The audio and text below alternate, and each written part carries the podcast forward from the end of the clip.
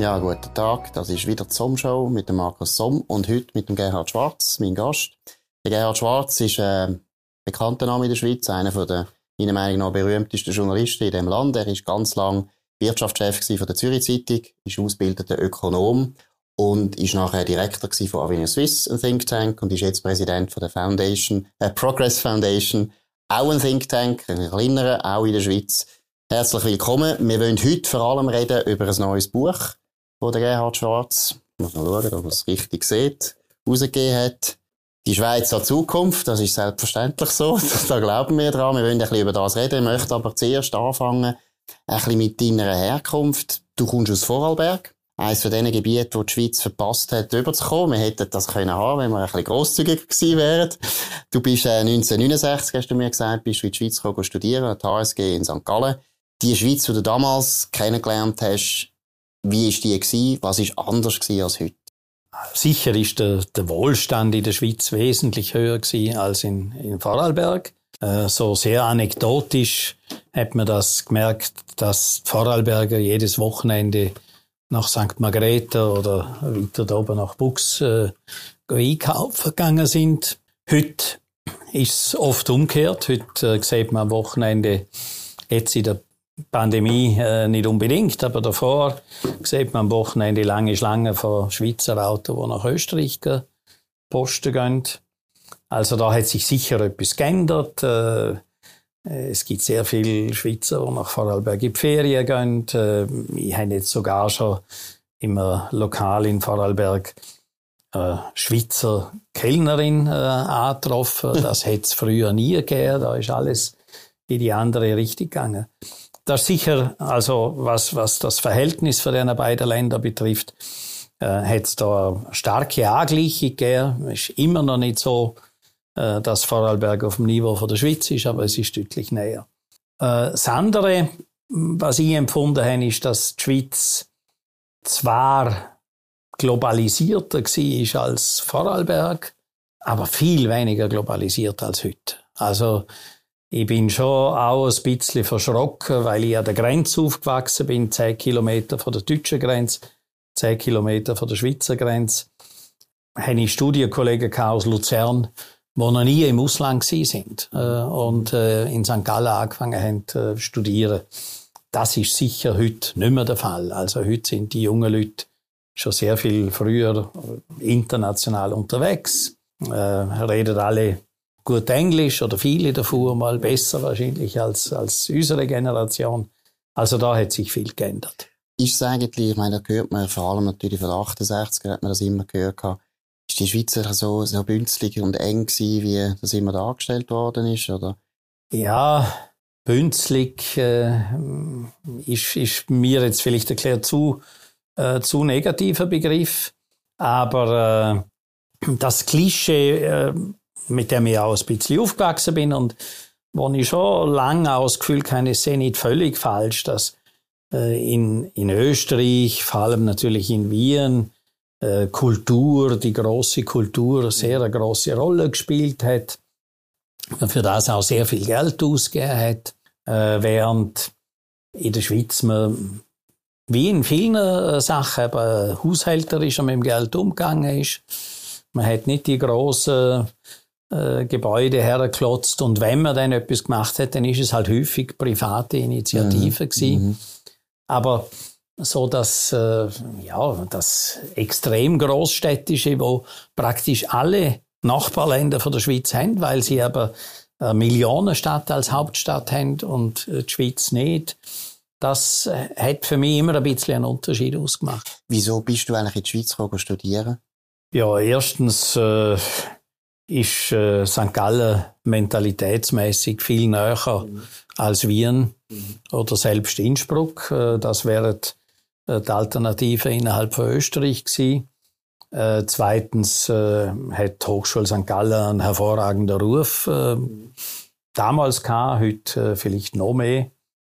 Ja, ich würde sagen, das sind eigentlich die beiden Hauptgründe gewesen. Wenn du sagst, der Unterschied eben vom Wohlstand, der damals viel deutlicher war und heute haben sich die Länder nicht völlig angeglichen, aber tendenziell ist Österreich aufgestiegen und die Schweiz eigentlich relativ abgestiegen.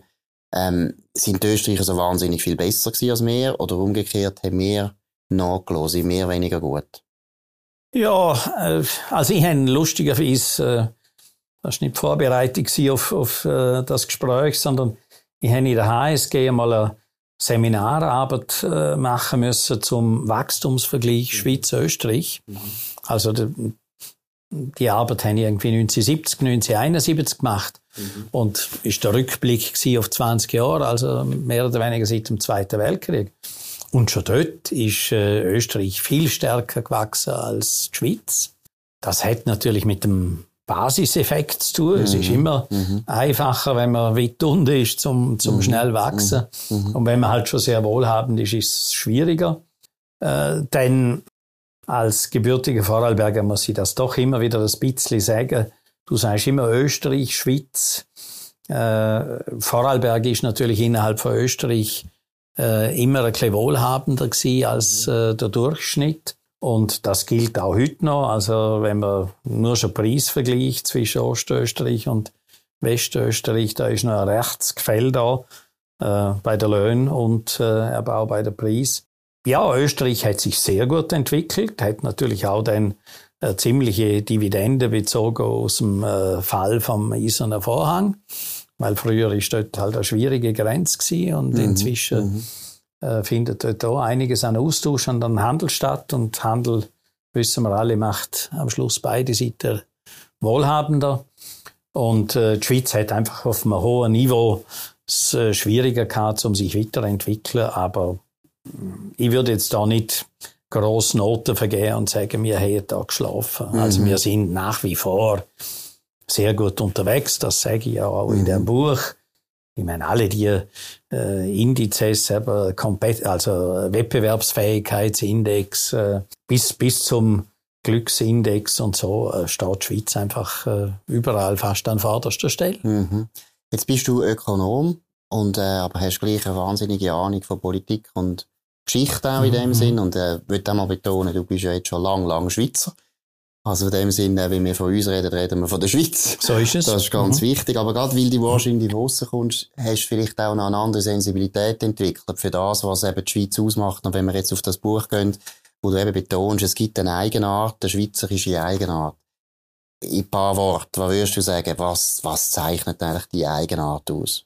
Ja, eben, äh, viele haben dann ja das Gefühl, wenn man sagt Eigenart, dann kommen so Sachen wie äh, Seriosität und Pünktlichkeit und Sparsamkeit und mhm. Bescheidenheit mhm. und so.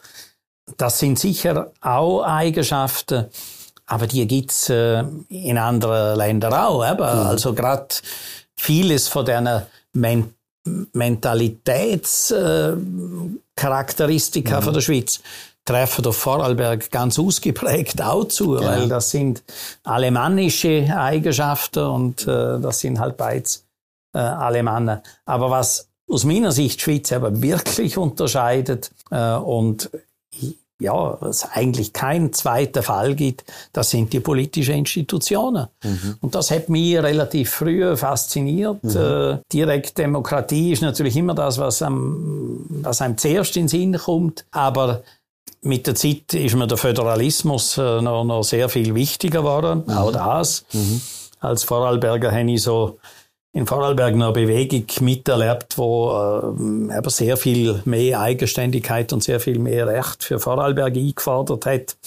Also ich bin schon ein bisschen imprägniert von dieser Haltung. Und ich glaube, dass der Föderalismus eben mindestens so wichtig ist wie, wie die direkte Demokratie. Denn aus Milizsystem eben, dass man halt, äh, dass man halt doch noch versucht, möglichst wenig Berufspolitiker zu haben. Ich habe immer äh, in so Diskussionen, wenn die Leute gefunden haben, ja, natürlich, die Deutschen, wenn man da zulässt im Parlament, sind halt rhetorisch um einiges geschliffener, weil mhm. sie das Leben lang nichts anderes machen mhm. Mhm. als Politik. Aber dafür wissen sie zum Teil gar nicht mehr, was im wirklichen Leben passiert. Und von dort her glaube ich also, dass das Miliz, der Milizgedanke ganz wichtig ist. Und vierter Punkt ist, äh, das Konsensuale, das gibt sicher in anderen Ländern auch, aber auch das, habe ich das Gefühl, ist bei uns ausgeprägter. Und ganz sicher die Kombination von diesen vier Elementen gibt so nie auf der Welt. Und das halte ich wirklich für eine Eigenart. Und ich habe nie an dem Sonderfall gelitten. Mein guter Bekannter, später fast Freund, äh, Silvio Borner, leider viel zu früh verstorben, mhm. äh, hat lange an dem Sonderfall gelitten. Das habe ich nie nachvollziehen können. Ich versuche das da in dem Buch auch ein bisschen darzulegen, warum das aus meiner Sicht eigentlich ein, ein falsches Leiden ist. Ich glaube, Silvio Borner, äh, wo ich auch sehr, sehr geschätzt mhm. habe und wirklich schade ist, dass er gestorben ist, aber er ist eben typisch ein Ökonom gewesen und mit dem würde ich sagen, nicht Historiker. Und ich glaube, das ist eine grosse Schwäche, wo ich das Gefühl habe, das ist bei dir äh, anders. Ja. Du hast ein grosses Verständnis für Geschichte. Ich äh, weiß nicht warum, aber. Ja, nein, ich habe, äh, eigentlich bin sehr stark geprägt von äh, dem Satz. Ich bin jetzt nicht mehr ganz sicher, merkt man im Alter, dass ich nicht mehr genau weiß, wer das gesagt hat. Ich glaube, es ist vom Hayek gewesen, aber äh, wer nur ökonomisch ist, eigentlich ein schlechter Ökonom. Mhm. Und mhm. äh, ich habe das auch in meiner Zeit bei der NZZ sehr ausgeprägt versucht zu leben. Äh, also nicht nur die rein technische ökonomische Analyse, die ist wichtig. Mhm. Das ist unsere Kernkompetenz. Aber wenn man das nicht einbettet in eine politische, in eine historische, mhm. aber bis in eine, in eine psychologische mhm. äh, Landschaft, äh, dann wird man eigentlich der Realität zu wenig gerecht. Absolut. Und eben gerade, was du vorher auch erwähnt hast, jetzt die Mentalitätssache. Es ist ja schon faszinierend, dass es Vorarlberg, wo jetzt äh, schon so lang nicht mehr im gleichen Gebiet ist wie der Rest von der, also die Schweiz, mhm. trotzdem das Alemannische, wo jetzt auch schon fast 2000 mhm. Jahre alt ist, immer noch spürst. Es natürlich in der Sprache, logischerweise, aber eben auch in der Mentalität. Ich meine, mhm. auch die Elsässer oder die Südbadenser sind uns einfach gerade irgendwo vertraut ja. und haben eben eine ähnliche Mentalität. Und das kannst du fast ökonomisch ja nie erklären. Nein, das, das ist, ist, äh, also ich glaube nicht. Eben, man verkürzt wenn man dann nur ökonomisch wird. Nur weil du sagst, über Jahrhunderte, auch eigentlich eine ganz lustige Anekdote. Ich habe in St. Gallen im katholischen Studentenheim äh, gewohnt. Und da hat es damals äh, Luzerner gehabt, weil ja, man ist dann aber auch nicht jedes Wochenende heimgefahren, mhm. denn die Distanzen sind noch grösser gewesen. Und Oberwalliser. Und äh, im Gegensatz zu der Luzerner habe ich die Oberwalliser verstanden, ja. weil ich in der Mittelschule, äh, mein Banknachbar ist einer aus dem grossen Walsertal gewesen, Logisch, ja. in Vorarlberg. Ja. Und ja. der Dialekt und die Sprache ist äh, eben nach Jahrhunderten mhm. so gewesen, dass ich auf alle Fälle ja, einen relativ leichten Zugang zum mhm. Oberwalliserisch mhm. hatte. Hey, ich finde das das historische Gruseln, oder? Also, das ist ein ganz ja. anderes Beispiel, aber wenn man Ostrom, Westrom denkt, oder? Ja. Wo du heute noch merkst, oder? Dass der Balkan ist ein anderes Gebiet. Einfach weil so das Oströmisches ja. Reich war. und das genau. kann man ja fast nicht erklären, dass so etwas 2000 Jahre lang einfach weiterwirkt, weiterwirkt, weiterwirkt. Und das ist natürlich jetzt zurück zu der Schweiz, finde ich auch ein wichtiger Punkt, oder? dass man einfach, und das ist, glaube ich, in der heutigen Diskussion so völlig verschwunden, dass man weiß, das Land hat gewisse Strukturen, die sind sehr alt, die mhm. sind alt. Ich meine, nur, wenn man Kantonsgrenzen mal anschaut, die Kantonsgrenzen sind praktisch fix und fertig, 15., 16. Jahrhundert. Und das zeigt etwas, wo die Leute eben gleich prägt auf eine Art, wo sehr schwer zu messen ist. Und ich finde immer so die, und das gefällt mir, muss ich auch sagen, an deinem Buch, dass du so einen, einen realistischen Blick hast, auch auf Tradition. Ich glaube, und das ist gerade für Liberale, finde ich, ist das eine Gefahr, dass wir Liberale häufiger so, so eine Tabula Rasa-Stimmung verbreiten, wo die Linken sowieso machen, wo die Liberalen ja. irgendwo auch einen gewissen Konservativismus also, brauchen, oder? Äh, einer von der Leute, die mich am meisten prägt haben, ist ja der Friedrich August von Hayek gewesen. Und er hat natürlich ganz stark das Evolutive betont mhm. und äh, von dort her ein sehr äh, großer Respekt für Tradition, weil er gesagt hat, äh, Tradition ist ja etwas, was sich bewährt hat. Oder? Genau. Also das ist äh, das ist quasi mit dem ökonomischen Blick vom Wettbewerb ist das das, was überle äh, mhm. überlebt mhm. hat. Mhm. Und es hat andere Traditionen gegeben, die haben nicht mehr überlebt. Äh, und von dort her äh, muss man diesen Traditionen mit Respekt be begegnen, weil sie sich im Wettbewerb durchgesetzt haben.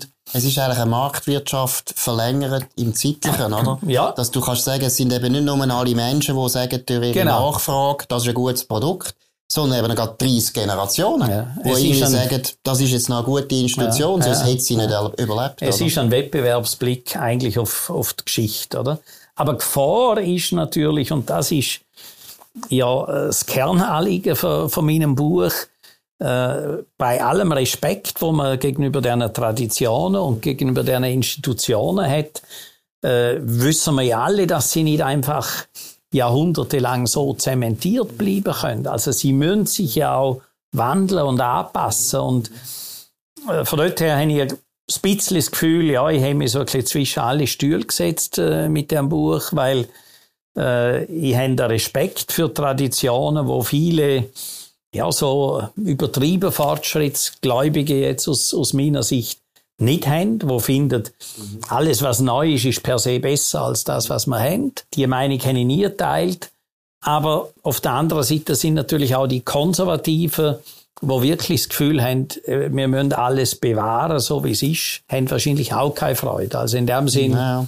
Ja, vor allem muss bin ich ein bisschen zwischen allen Stühlen, aber das bin ich mein Leben lang eigentlich ja, äh, sehr aber, häufig. Aber ich meine, man muss ja auch aufpassen. Es gibt ja Institutionen, die absolut schädlich sind. Also wenn wir jetzt eben sagen, wir jetzt Fall Sizilien, kann man sagen, Sizilien ist seit tausend Jahren ein Problem, weil sie haben Institutionen, die sie fast nicht wegbringen. Weil das ist ja auch so ein Wort von der Geschichte. Man bringt das fast nicht mehr weg.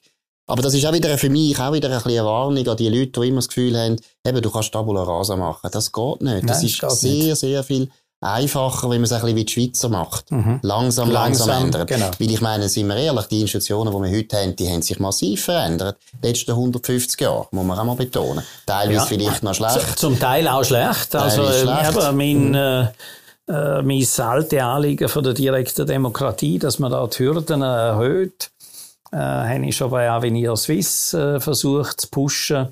Ja, erstaunlicherweise äh, eigentlich von der beiden Pol ist das immer kritisiert worden, von links und von rechts. Mhm. mhm.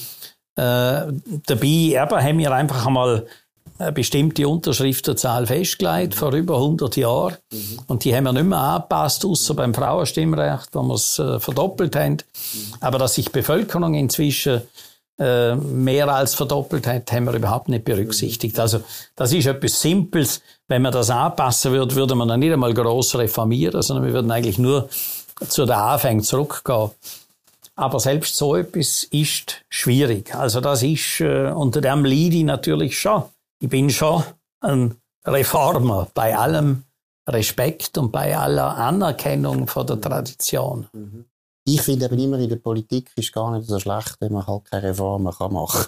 Ehrlich gesagt. Weil die meisten Reformen führen eigentlich nicht zu dem Ziel, wo man meint. Ja, also ich, sag mal ein paar Reformen, die du findest, die sind jetzt die Schuldenbremse hast du erwähnt, finde ich auch. oder hast du im Buch ja, erwähnt, ja, oder? Ja. Schuldenbremse. Sonst, sonst in den letzten 50 Jahren, was haben wir politisch für Reformen gemacht, wo man wirklich muss sagen, das ist jetzt fantastisch? Ja, also ich glaube, dass zum Beispiel die Mehrwertsteuer mhm. besser war äh, oder besser ist als die wahre Umsatzsteuer. Mhm. Ich glaube, das war eine, eine sinnvolle Reform gewesen jetzt im, ja, es gibt auch im Bildungsbereich, äh, also ich bin ja ein großer Föderalist, aber dass, äh, dass die Schulen jetzt alle äh, im Sommer anfangen und nicht die eine im Frühjahr und die andere im Herbst, sind, glaube ich, jetzt so Reformen, die ja, recht sinnvoll sind. Da sind wir uns einig. Und wahrscheinlich so. äh, gäbe es da noch ein paar mehr, äh, aber ich will ja eigentlich gar nicht so sehr verklären, was wir gut gemacht haben, sondern mhm. eigentlich eher sagen, wo man halt doch noch Reformen machen sollten. Du sagst, ja, Entschuldigung. Und schon, ich bin natürlich bei dir, ich habe auch ein bisschen einen agnostischen Standpunkt, dass ich sage, eben die, die immer leiden und sagen, ja, Gott vertelle, eben, unsere Nachbarländer haben wieder irgendetwas viel schneller gemacht mhm. als wir und wir nicht. Mhm. Und da sage ich auch, ja, oft sind dann halt die Reformen gar nicht so gut und wenn wir später kommen, merkt man plötzlich, dass sie gar mhm. nicht so geschickt sind. Also haben wir überhaupt nichts verpasst. Äh, das ist schon richtig. Aber ich glaube, ganz stehen bleiben können wir einfach nicht, weil die Zeiten ändern sich, die Welt ändert sich und irgendwo muss sich das ja auch niederschlagen in der Reform. Also ich also, bin für langsame Reformen, mhm. nicht für die grossen Würfe. Mhm. Aber sagen, am besten gar keine Reformen. Da, nein, nein, das da, da wäre ich nicht bei dir. Das sage ich ja eher aus pragmatischen Gründen, weil ich jetzt weiss, der Zeitgeist ist ja so dass die Reformen, die wir jetzt durchbringen sind alle in die falsche Richtung, oder? Wenn wir Reformen könnten machen in unserem Sinn, dann wäre ja schön, schön dabei, aber heute ist es ja eher so, dass man meiner Sicht, aus der liberalen Sicht, eher auf der Defensive ist, sowieso. Und jede Reform, die heute kommt aus Bern, geht eher in die falsche Richtung. Ja, da müssen wir das ein bisschen dagegen halten, wobei in der Defensive sind wir eigentlich äh, so die wahren Liberalen, ohne das jetzt anmaßend zu meinen, sondern ja, schon die ein bisschen konsequenteren Liberalen äh, sind eigentlich immer schon ein bisschen der Defensive gewesen. Würdest du sagen, also, ja, also mindestens, was ich jetzt überblicke, also 30 Jahre NZZ, nachher 6, 7 Jahre Avenir Swiss und jetzt äh, die paar Jahre Progress Foundation, also 40 Jahre. Also ich würde sagen, schon vor 40 Jahren haben wir es nicht einfach gehabt als mhm. Liberale. Mhm. Es ist dann ein bisschen der Zeitgeist gerade gehabt. Das ist 1981, äh, als ich bei der NZZ angefangen habe. Es ist dann gerade ein bisschen Reagan und Thatcher und so. Das hat uns ein bisschen geholfen. Mhm. Aber äh, schon dort äh, gegen Kartellkämpfe ist schwierig gewesen. Staatsgläubigkeit ist in vielen Bereichen schon dort hoch gewesen. Und, ich habe das Gefühl, heute ist es natürlich noch fast eben schlimmer, weil die Mehrheiten sind auch am Bröckeln, oder? Ich habe das Gefühl, das 80er Jahr hast du halt schon eine klare bürgerliche Mehrheit. Ja, aber das ist aber etwas anderes. Also, äh, das ist richtig. Äh, aber die Bürgerlichen, da hat es einen rechten Teil gehabt, der konservativ war. Klar. Eben, die ganz gut damit gelebt haben, dass die Schweiz kartellistisch ja, war. Ja. Ist ja sehr schweizerisch, und, oder? Und da, da haben die Liberalen wollen das aufbrechen mhm. und haben zum Teil sogar vielleicht eher einmal bei der Linken eine Unterstützung mhm. gefunden. Mhm. mhm. Also bürgerlich ist nicht gleich mhm. liberal. Nein, also ich bin einverstanden, heute haben wir vielleicht mehr äh, eine linke Mehrheit mhm. äh, im, im Denken, aber die Liberalen sind immer eher eine Minderheit gewesen. Gut, die FDP hat vor dem Ersten Weltkrieg, habe ich letzte äh, erfahren. Weißt du, was der Wähleranteil war von der FDP vor dem Ersten Weltkrieg 1914? Wahlen irgendwie Nein. September. 50 Prozent. Wähleranteil. Ja. Oder man tut es immer ein bisschen verdecken mit dem Majorzsystem, dass man, da ja, sieht man gar nicht, was der Wähleranteil ist.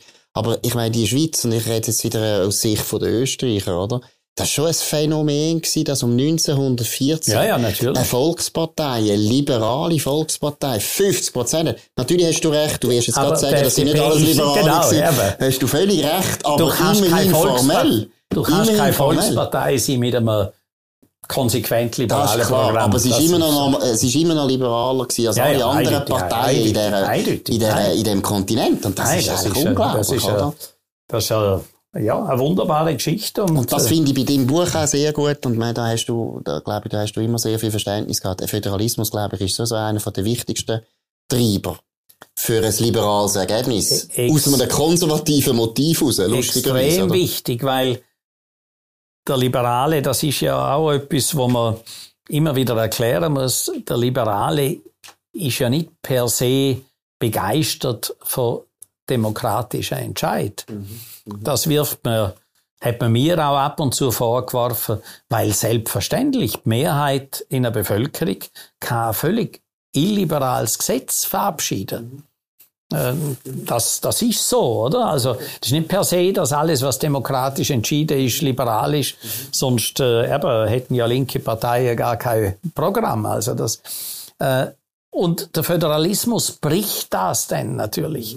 Der verhindert, dass quasi eine knappe Mehrheit etwas äh, entscheidet, wo jetzt aus liberaler Sicht gar nicht gut ist, weil dann hast du wenigstens noch kleinere Einheiten, wo dagegen halten. Also das gilt dann halt vielleicht äh, im, im, im Kanton Zürich, aber es gilt halt vielleicht doch nicht in, in Glarus oder im Appenzell oder, oder wo auch immer. Oder? Und du hast ein Wettbewerbsprinzip, oder? Das finde ich wahnsinnig wichtig ja. im schweizerischen Föderalismus, im Vergleich jetzt auch zum deutschen, wo kein ja. richtiger Föderalismus ist. Also du es hast gehört Wettbewerb, Wettbewerb bei uns, oder? Wettbewerb und Fiskalföderalismus. Ich sage immer, mhm. Föderalismus, wo sagt, ja, eigentlich kommt alles Geld, läuft zuerst über Berlin und kommt dann wieder in die äh, in, die Bundesländer oder in Gemeinden oder in Österreich dasselbe. Mhm. Das ist einfach kein richtiger Föderalismus. Nein, das ist nicht. Also.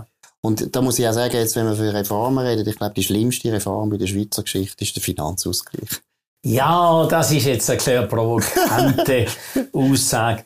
Äh, ja, der Finanzausgleich tut natürlich den Fiskalföderalismus dämpfen. Aber auf der anderen Seite, ich habe gesagt, äh, von meinen vier Pfeiler einer ist die Konkordanz und die Kohäsion. Und ich glaube, ganz ohne Finanzausgleich äh, würde wir äh, die Kohäsion, wo wir geschaffen haben, ich meine, mit unterschiedlicher Sprache, unterschiedlicher Religionen, auch unterschiedlicher Wohlstandsniveaus und so weiter. Ich glaube, die Kohäsion hätten wir nicht geschaffen, wenn wir nicht einen gewissen Finanzausgleich gehabt hätten. Über das Ausmaß würde ich sofort mit dir diskutieren. Äh, das könnte man ähm, vielleicht noch reduzieren. Auch über die konkrete Ausgestaltung äh, kann man reden, aber gar kein Finanzausgleich würde ich für einen Fehler halten. Es ist ein bisschen das Gleiche wie der AHV, oder? Wenn der AHV so geblieben wäre wie 1948, hätten wir alle kein Problem und wir hätten auch kein Problem mit dem Rentenalter. Das Schlimme ist halt immer, wenn man mal anfängt auf der schiefen Ebene. Also beim Finanzausgleich ist das krass. Oder? Ja, aber wir haben ja immerhin eine Reform gemacht mhm. äh, und die, würde ich sagen, hat schon gewisse Fortschritte gebracht. Also mhm. Also der neue Finanzausgleich ist besser als der alte. Mhm. Und vielleicht bräuchte man jetzt den, mm, schon relativ bald einen neuen, neuen Finanzausgleich. Mhm. Also das äh, Du tust in deinem Buch so zuerst so ein bisschen, äh, auch wie eine Diagnose machen, wo du umschreibst, also vor allem mit der Zusammenfassung. Nabelschau, wir sagen kleinlich, wir sagen äh, risikoscheu. Was ist noch, dann mal schauen, was noch, selbstzufrieden ein bisschen. Äh, also sehr, sehr negativ auf eine Art. Ja, das, Jetzt, ich glaube, da merkt man aber schon, dass die Sympathie äh, dominiert. Wir sind auch nicht ohne Schwäche, lieber Markus. Das ja, ist das ist klar. So. Aber ich will, mich, also, ich will ja das alles auch teilen, oder? Das ist nicht der Punkt, sondern es ist eher ein bisschen die Frage, woher kommt das eigentlich? Ist jetzt das einfach, was man häufig hört, ja, Wohlstandsverwahrlosung, oder? Die Schweiz ist halt so reich und so erfolgreich, dann kann man sich das auch leisten. Ist das der Punkt, oder, oder woran, oder, woran, Nein, woran liegt das? Ich, ich finde ja faszinierend an der Schweiz, äh, wo ich halt bei weitem am, am besten kenne, oder? Also, äh, es gibt zum Teil in anderen Ländern auch. Ich habe ja lange in Frankreich gelebt und logischerweise auch lange in Österreich, aber nie so lange wie in der Schweiz und auch noch in, in Südamerika und in den USA länger. Aber ich finde ja die gewisse Ambivalenz immer äh, sehr spannend. Äh, also die Schweiz einerseits eines der globalisiertesten Länder mhm von der Welt, äh, ohne Frage. Wir profitieren auch von der Globalisierung äh, sehr, sehr stark. Sind das sehr früher schon gewesen? Also, äh, weil, weil der Markt einfach zu klein war, dann musst du ins Ausland gehen zum Verkaufen. Und darum haben wir schon, ja, in, halt schnell mal irgendwo Filialen und Niederlassungen und Verkaufsniederlassungen in Lateinamerika und im Rest von Europa und so weiter aufgebaut. Also, das Land ist sehr, sehr global gewesen. Äh, äh, übrigens, eben, weil du am Anfang Österreich angesprochen hast, viel globalisierter als, äh, als Österreich. Und auf der anderen Seite, ja, schon die, die Verwurzelung im Dorf, die, eben vielleicht auch die, die Selbstzufriedenheit mit dem, was man hat. Ich habe mal einen Aufsatz geschrieben, quasi Verdörflichung als Gegengewicht zur Globalisierung. Also vielleicht braucht's äh, gerade beides. Äh, und darum, eben, wenn du sagst, ja, das sind so negative Begriffe, die haben vielleicht mit unserer Stärke auf der anderen Seite zu tun. Also ja, es geht uns wahnsinnig gut, dass das dann auch zu einer gewissen Zufriedenheit führt, ist normal und ähm, vielleicht geht dann die Zufriedenheit manchmal ein bisschen zu weit. Aber wir sind sehr global, dass man sich dann auf der anderen Seite auch irgendwo vielleicht eine einen Anker und eine Verwurzelung äh, sucht, mal viele von uns, ist vielleicht auch normal. Und äh, ja, ich weiß jetzt nicht, was du sonst noch aufgezählt hast, so ja, die gewisse Kleinlichkeit.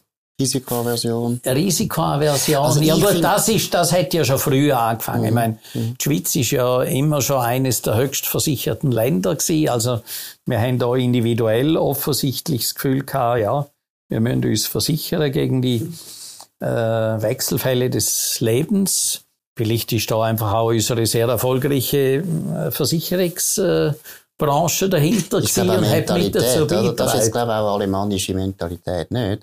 Die Alemannen sparen da gern, Sie tun wahnsinnig Vorsorge. Ich das ist nicht, warum. richtig. Ja. ist sehr alemannisch. Das ja. siehst du in Baden-Württemberg, du siehst es im. Vorarlberg, du siehst es bei uns. Das ist schon interessant und ich glaube, hat ein Eigenkapital, hoher Eigenkapital. Immer, oder? Immer, immer sehr vernünftig ja. wirtschaftet. Die, die, die, die schwäbische Hausfrau also ist die, auch die schweizerische die Hausfrau. Die Unternehmer, die sagen, quasi voller Stolz, ja, ich habe keinen Bankkredit mhm, oder so. Mhm. Das, das sehr, findest du da sicher mehr als irgendwo oder? sonst. Aber vielleicht hat es auch zu tun mit dem Privateigentum, wo es halt auch immer sicher war in der Schweiz, oder? Wir haben ja keine, ich meine, das ist auch meiner Meinung nach den Leuten viel zu wenig bewusst. Etwa seit dem 14. Jahrhundert musst du in der Schweiz eigentlich nie damit rechnen, dass der Staat dir einfach das Zeug wegnimmt. Ja, das ist nein, unglaublich. Das ist der französische. König hat das immer in schöner mhm. Regelmäßigkeit wieder immer alle enteignet, dann wieder neu angefangen. Ja, Das prägt natürlich das prägt, Mentalität das prägt ganz stark. Mentalität. Und natürlich, das haben dann viele auch nicht so gern, aber ein bisschen, aber wenn man jetzt so weit zurückgeht, spielt natürlich das Klima auch eine Rolle. Also, mhm du hast eben auch vorsorgen müssen, mhm. weil halt nicht jede Ernte gut äh, war, oder? Genau. Und weil halt vielleicht ein wahnsinnig strenger Winter gehabt ist, wo, äh, über den du äh, durchkommen hast müssen. Also hast du ein bisschen etwas auf die Seite tun müssen. Das musst du in einem, in einem Land, wo irgendwie ja, äh, fast das Brot auf den Bäumen wächst, äh, musst du das nicht machen. Absolut. Gut, die Angelsachsen, finde ich, sind auch wieder nicht die sind jetzt auch wieder weniger vorsorgeorientiert. Sie sind weniger vorsorgeorientiert. Das ist auch wieder schwer zu erklären. England ist jetzt auch noch ein relativ Herzklima ab und zu. Aber was ich noch wichtig finde, den Nabelschau hast du, habe ich angesprochen. Ich glaube, das, mit dem habe ich auch nicht so das Problem. Da sehe ich es gleich wie du. Die Schweiz ist ein Phänomen und zwar eben auch schon seit langer, langer Zeit. Ich meine, der Begriff Highway ist ja eine Schweizer Erfindung, kommt von den Söldnern die Heimweh hatten, wenn sie in Paris waren als Söldner, haben sie unbedingt wieder zurück in ihre blöden Täler. Die Franzosen haben nie verstanden, aber für uns ist das so wichtig. Das finde ich normal, dass wir beides immer haben. Weltoffenheit und Nabelschau. Ja, aber das ist Was ich aber neu finde und was mich zunehmend stört, und das finde ich jetzt auch in der Aktualität, merkst du stark, dass wir wenig Leute noch haben, die mutig sind in der Öffentlichkeit. Wohin unsere Politiker, unsere Unternehmer, unsere Manager, unsere Kulturschaffende, unsere Journalisten auch, sind doch alles sehr duckmäuserische Menschen geworden. Und ich frage ja. mich einmal, das ist doch ein bisschen anders in der Schweiz. In der Schweiz hast du früher die Leute haben mehr Selbstbewusstsein gehabt. Ja, Im aber Dorf, das, ich weiß nicht, warum dass sich das geändert hat. Ich würde jetzt nicht sagen, dass das spezifisch äh, schweizerisch ist. Ist also, das wenn du, der Westen? Ja, also wenn du, äh, ich meine, wir haben ja alle auch Deutschland immer verfolgt. Mhm wenn du so an die grossen Figuren von der Nachkriegszeit äh, denkst, dann haben wir doch, also ich habe das Gefühl, ich weiß nicht, ob das nur eine Art Erinnerungsoptimismus ist, aber ich habe das Gefühl, das sehen doch noch Leute, die etwas vorgestellt haben, ob das jetzt ein Adenauer war oder ein Helmut Schmidt oder ein, ein Wehner oder also jetzt unabhängig von der politischen Orientierung oder ein Strauß. Ja, ja halt ein bisschen zum Teil Polterer und aber auch mit, mit der Mumm zum Herrenstehen und anzecken mhm. und nicht überall beliebt sein. Und heute, aber da, wie gesagt, das ist nicht spezifisch schweizerisch. Aber schaut in erster das, Linie ja? auf, die, auf die. Meinungsumfragen und mhm. richtet sich nach denen aus, damit man die Wahlen gewinnt. Mhm.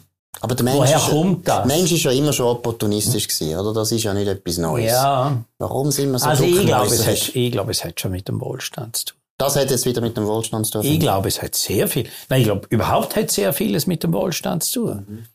Also auch die Risikoaversion hat, glaube ich, zugenommen. Die nimmt für mich automatisch zu mit Wohlstand, weil, äh, weil das eben nicht symmetrisch ist. Ich meine, wenn du nichts hast, äh, dann kannst du Risiken eingehen, weil du kannst ja nichts verlieren. Wenn du viel hast und du gehst Risiken ein, dann ist auf der einen Seite die Chance, dass das noch besser geht mhm. und auf der anderen Seite, dass es dir schlecht geht, weil du das Zeug verlierst. Also wirst du, je mehr du hast, umso risikoaverser wirst. Du willst ja deinen Wohlstand halten als Land, aber mhm. auch als Individuum. Also das leuchtet mir ein. Aber, wenn man es jetzt historisch anschaut, ich meine, Europa ist schon seit 150 Jahren sehr reich, relativ gesehen, zu der Rest, restlichen Welt, oder? Seit der Industrialisierung, sagen wir, fängt in England an, sagen wir jetzt, okay, sagen wir Situation ja, okay. 1870, oder? 1870. Okay, ja. Da ist der durchschnittliche Europäer tot sicher viel reicher als alle anderen Menschen ja. auf dieser Welt. Und trotzdem sind die nicht so risikoavers geworden. Sondern ich finde jetzt gerade, wenn du bis zum ja, Ersten die Weltkrieg... Haben, die haben zwei Kriege gehabt. Aber bis zum Ersten Weltkrieg sind sie auch nicht risikoavers geworden. Noch vor dem Krieg, finde ich, haben die immer... Ja, aber das ist halt so, ja, das ist halt so die Gründerzeit aber die ist äh, lang gegangen. Also wir haben 150 So lange ist sie nicht gegangen. Sie ja, ist etwa 40 Jahre gegangen. eben 1870 bis 1914 und äh, ja, und, und dann ist alles zusammengebrochen und dann hast dann hast du schon wieder riesig genommen, weil eh, dann ist nochmal die Weltwirtschaftskrise dazwischen gehabt, dann ist der Zweite Weltkrieg gehabt. Aber so eine lange Phase wie jetzt, 1945 bis jetzt, also 76 Jahre, immer nur mehr oder weniger aufwärts äh, und kein Krieg in unmittelbarer Nähe, kein Konflikt in unmittelbarer Nähe. Keine Krise, oder? Keine richtige große Keine Krise. richtige Krise. Auch Ja, die letzte Wirtschaftskrise ist äh, im Vergleich zur, zur Weltwirtschaftskrise, aber mit, mit der Massenarbeitslosigkeit und so, da haben wir inzwischen eben auch bessere Institutionen. Also ich glaube, dass das ein, ein großer Teil von der Erklärung ist. Und dann sind wir, Schweiz, mitten drinnen, äh, eben ringsum schon die 76 Jahre äh, Wachstum und Aufwärtsbewegung und wir noch mit einem besseren Sockel von, von Vorkriegsvermögen, weil bei uns weniger zerstört war ist. Also bei uns ist das alles noch auf einem höheren Niveau, sind wir dann gewachsen und dann vielleicht am Schluss nicht mehr so schnell. Aber das Nein, das- gibt also schon eine gewisse Sattheit. Das stimmt alles, das würde ich auch alles unterschreiben. Aber vielleicht es auch wirklich kulturelle Faktoren, die eine Rolle spielen. Weißt du, zum Beispiel, finde die ganze Zentralisierung von der Weltkultur, die letztlich jetzt eine amerikanische Kultur ist, das führt zu einem unglaublichen Konformismus. Also ich meine, wir, wir sehen ja das in der Ja, Politik eben. sehr stark. Ich meine, da gehen bei uns Leute demonstrieren wegen einem Tod von einem Schwarzen in Amerika. Ist ja gut gemeint, aber das ist ja absurd. Das hat mit unserer Politik nichts zu tun. Und ich habe ein bisschen den Eindruck, dass der, der Konformismus, wo das stiftet, kulturell, führt dazu, dass das schon sehr früh anfängt, dass niemand mehr auffallen will. Also du Ja, ja, schon in der nein, das- Schule das fallst auch du so. nicht mehr so auf, oder? Früher haben wir Lehrer gehabt, du kennst das auch gut. An die denken wir heute noch, die einfach speziell gewesen sind. Sie sind vielleicht auch blöde, blöde Lehrer gewesen oder gemeine Lehrer, aber es sind einfach eigene Charaktere gewesen. Und heute haben wir so ein Streamlining, ein kulturelles Streamlining, oder? Also da deshalb habe ich Also, Freude gehabt, dem, was du sagst, oder? Du, gehst, du tust ja auch noch eine Hymne sp- schreiben auf, aufs Kleine. Ja, Aufs natürlich. Kleine. Und das ist etwas, was man vielleicht auch wieder könnte mehr pflegen. Ja, also ich, ich begreife ja nicht, dass alle die, die Apostel der Diversity, oder? Im Politischen überhaupt nicht für die Diversity sind und für die Cleanheit. Also viele von denen, die für Diversity sind, finden gleichzeitig, ja, es wäre doch am besten, eben so eine kleine Schweiz, sagen wir, ein Einheitsstaat oder mindestens ein bisschen, alles ein bisschen fusionieren und nur noch irgendein paar Kantone oder und, und, und natürlich auch die europäische Bewegung und so. Und, eben, und das führt alles zu einer Homogenisierung und, und zu einer Angleichung. Und, ich finde eben, die Unterschiede sind wichtig. Und ich leide wie du auch. Und, und, der, und der Konformitätsdruck ist grösser geworden. Vielleicht braucht es auch, vielleicht braucht es heute auch mehr Mut, zum andere Meinung zu haben. Also vielleicht, äh, oder vielleicht ist das eine, eine Ja, das Spirale. glaub ich, ja. also, Das also ich. einerseits braucht es mehr Mut, dann wirst du halt noch homogener und, und tust dich noch mehr anpassen. Und dann ist es für den, wo dann vielleicht doch eine andere Meinung haben wird, äh, noch, noch mal schwieriger zum Ausserstehen aus der Masse und sagen, ich finde das ganz anders. Mhm. Oder Also vielleicht ist das so eine Abwärtsspirale, die wir da hatten. Also ich habe mich oft auch, äh, auch politisch, äh, äh, mutig gefühlt oder mindestens habe ich gewusst, dass ich äh, weder innerhalb von der NZZ, geschweige denn innerhalb von der Schweiz jetzt gerade von einer grossen Mehrheit Applaus kriege, sondern haben oft Minderheitspositionen eingenommen. Äh, aber ich habe jetzt, ja, auf der anderen Seite muss ich sagen, man hätte auch keine Angst haben müssen, zum, äh, man hätte das sagen können. Vielleicht hätte das irgendwo eine Karriere mal ein bisschen beeinträchtigt. Aber aber, ja, aber es sind keine grossen Konsequenzen gewesen. Und heute sind vielleicht die Konsequenzen größer. Also die, die Ächtung äh, von jemandem, der etwas anderes sagt. Ja, und man wird vielleicht äh, ein bisschen schneller niedergeschrien jetzt im, ja, und im, eben, im äh, wörtlichen und im übertragenen ja, es ist immer ein grösserer Raum, oder? Also wenn wir jetzt eben schauen bei uns in den Medien, früher hast du vielleicht in der Luzerner Zeitung etwas geschrieben. Und dann hast du ein paar Leute aufgeregt. Aber das war einfach die Region Luzern. Gewesen. Genau. Und die hast du auch noch kennt. Und mit denen bist du vielleicht auch im Verein gewesen und dann hat man wieder können diskutieren. Heute gehst du auf einen Markt, wo enorm zentralisiert ist, wo alle Journalisten praktisch nur noch in Zürich sind, wo eigentlich auch alle Medien sehr, sehr zentralisiert sind. Ja, ja. Da hast du einen grossen Widerstand, der plötzlich kommt. Ja, du bist ja. dann sehr allein mit einer grossen Mehrheit, oder? Ja, und dann kommt ja noch die, die ganze Cancel äh, Culture dazu, oder? Also, wo, wo halt, ja, man wirklich sich sehr viel mehr überlegen muss, was man jetzt sagt, äh, weil es äh, eine Empfindlichkeit, eine Betroffenheit irgendwo äh, anrührt, äh, wo man früher viel lockerer geredet hat. Äh, ist nicht alles nur gut gewesen, das ist schon klar. Aber ich glaube, es, es hat jetzt irgendwo das Pendel viel zu weit in die andere Richtung äh, ausgeschlagen. Ich habe ja, wenn wir schon Propaganda machen, vor dem Buch noch eins rausgegeben, das heisst Reden und Reden lassen.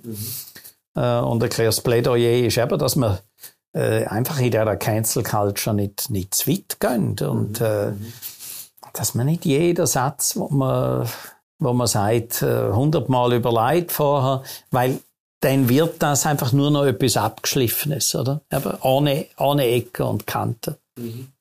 Ja, und du kannst natürlich heute, oder? Ich meine, wir alle rivalisieren miteinander und die Cancel Culture ist natürlich auch etwas Irrsinniges zum, zum irgendwelche Rivalen Zum die anderen fertig machen. Und ich rede jetzt Oh, nicht nur ja. von den Medien, oder? Ja. Wenn du jetzt schaust in einer grossen Firma, dann ist ja völlig klar, du hast immer noch den gleichen Wettbewerb, aber du kannst jetzt ziemlich viele Leute kannst du gerade äh, rausrühren, indem dass du sagst, gut, der hat da etwas gesagt, das nicht ganz gut ist. Genau.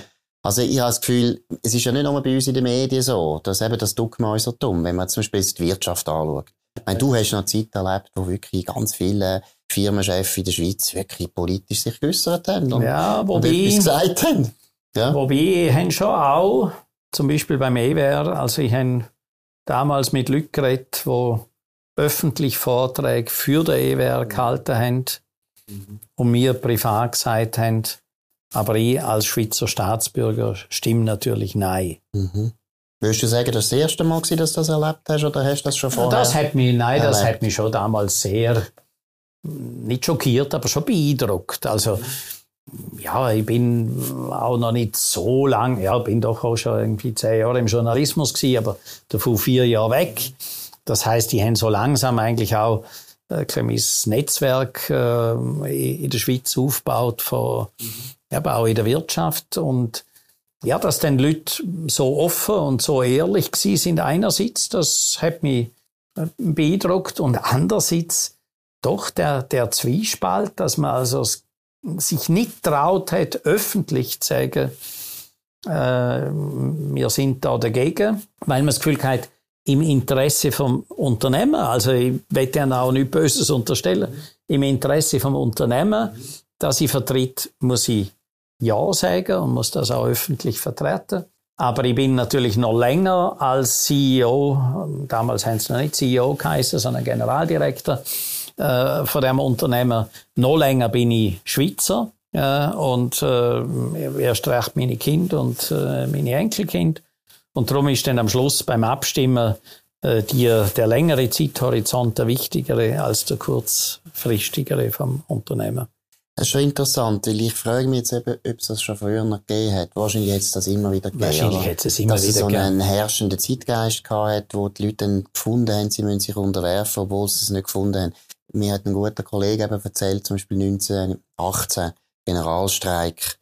Da haben sehr viele öffentlich gesagt, das ist eine Katastrophe, wir müssen jetzt da eingreifen und durchgreifen und daheim haben sie dann vielleicht ganz anders denken. Also das hat es wahrscheinlich schon immer gegeben. Aber gleichzeitig passt es ein bisschen zu dem, was ich vorher so ein bisschen vermutet habe. Weißt, die Europafrage ist ja so, auch so eine unglaubliche Zentralisierungsleistung gewesen, oder?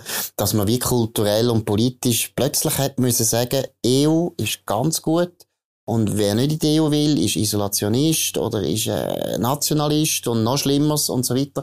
Und das hat meiner Meinung nach im Kalten Krieg hat es das schon auch gegeben. Aber dort ist es eher auf der linken Seite das Ja, Problem genau. Ja, und nicht bei den Bürgerlichen. Ja, oder? ja, Da haben die ja. Bürgerlichen noch ein bisschen freier können reden, Genau, oder? so ist es, ja. Und bei der Linken hat man so ja. Sprachregelungen durchgegeben, oder? Nein, nein, in Sachen EU. Aber auch da, also es ist bei uns schlimm, aber immerhin, ich meine, unser Land ist gespalten in dieser Frage. wenn du in Deutschland oder in Österreich äh, das sagst, dann, dann haben die Leute noch viel mehr das Gefühl, was ist das für ein Spinner oder mhm. eben rückwärtsgewandt, äh, nicht solidarisch, äh, mhm. äh, nicht europäisch und, und global denkend, sondern eben provinziell. Also alle, alle Schlötterli und Schimpfwörter, wo man sich vorstellen kann, werden einem eigentlich dort angehängt.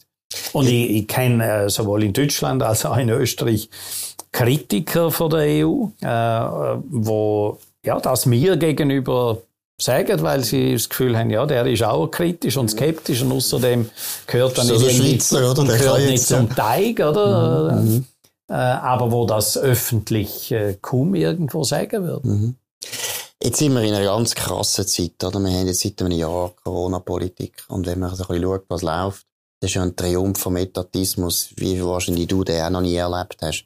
Äh, ist es eigentlich überhaupt noch lustig, als Liberale weiterzuleben? Oder kannst du jetzt einfach nicht mehr anders? wie ist, wie ist das Befinden in dieser extremen Triumphzeit vom, vom Staat? Ja, also ich, ich gehöre nicht zu, zu diesen ähm, ja, vehementen, äh, empörten, äh, was jetzt da die, die ganze Entwicklung betrifft. Persönlich ich, bin ich ein bisschen erschrocken, wie staatsgläubig äh, auch viele von meinen ja, liberalen Freunden oder bürgerlichen Freunden, die normalerweise zu anderen Themen äh, mit mir sehr offen diskutieren würden und äh, wahrscheinlich ähnliche Positionen einnehmen würden, wie, wie toll die der Herr Berse gefunden haben und wie, wie toll der wieder hergestanden ist und geführt hat und, und überhaupt eben so der, der Wunsch nach Führung in, mhm. in dieser äh, Krise, das ist schon sehr ausgeprägt gewesen. Und am Anfang habe ich gedacht, ja, das geht dann relativ rasch vorbei. Mhm. Ähm, jetzt bin ich ein bisschen äh, erschrocken, wie lange es jetzt immer noch anhaltet. Aber ich bin natürlich äh, ein unverbesserlicher Optimist. Äh, äh der, der Václav Klaus, äh, frühere tschechische Staatspräsident, hätte mal gesagt, alle Liberalen sind Optimisten und wahrscheinlich hätte er gar nicht Unrecht. ja. Und äh, von dort her würde ich jetzt also erstens sowieso nicht aufgehen, sondern äh, jetzt müssen wir erst recht dafür sorgen, dass das nicht so bleibt mhm. und dass wir da wieder zurückkommen. Ob uns das völlig gelingen wird, das weiß ich nicht.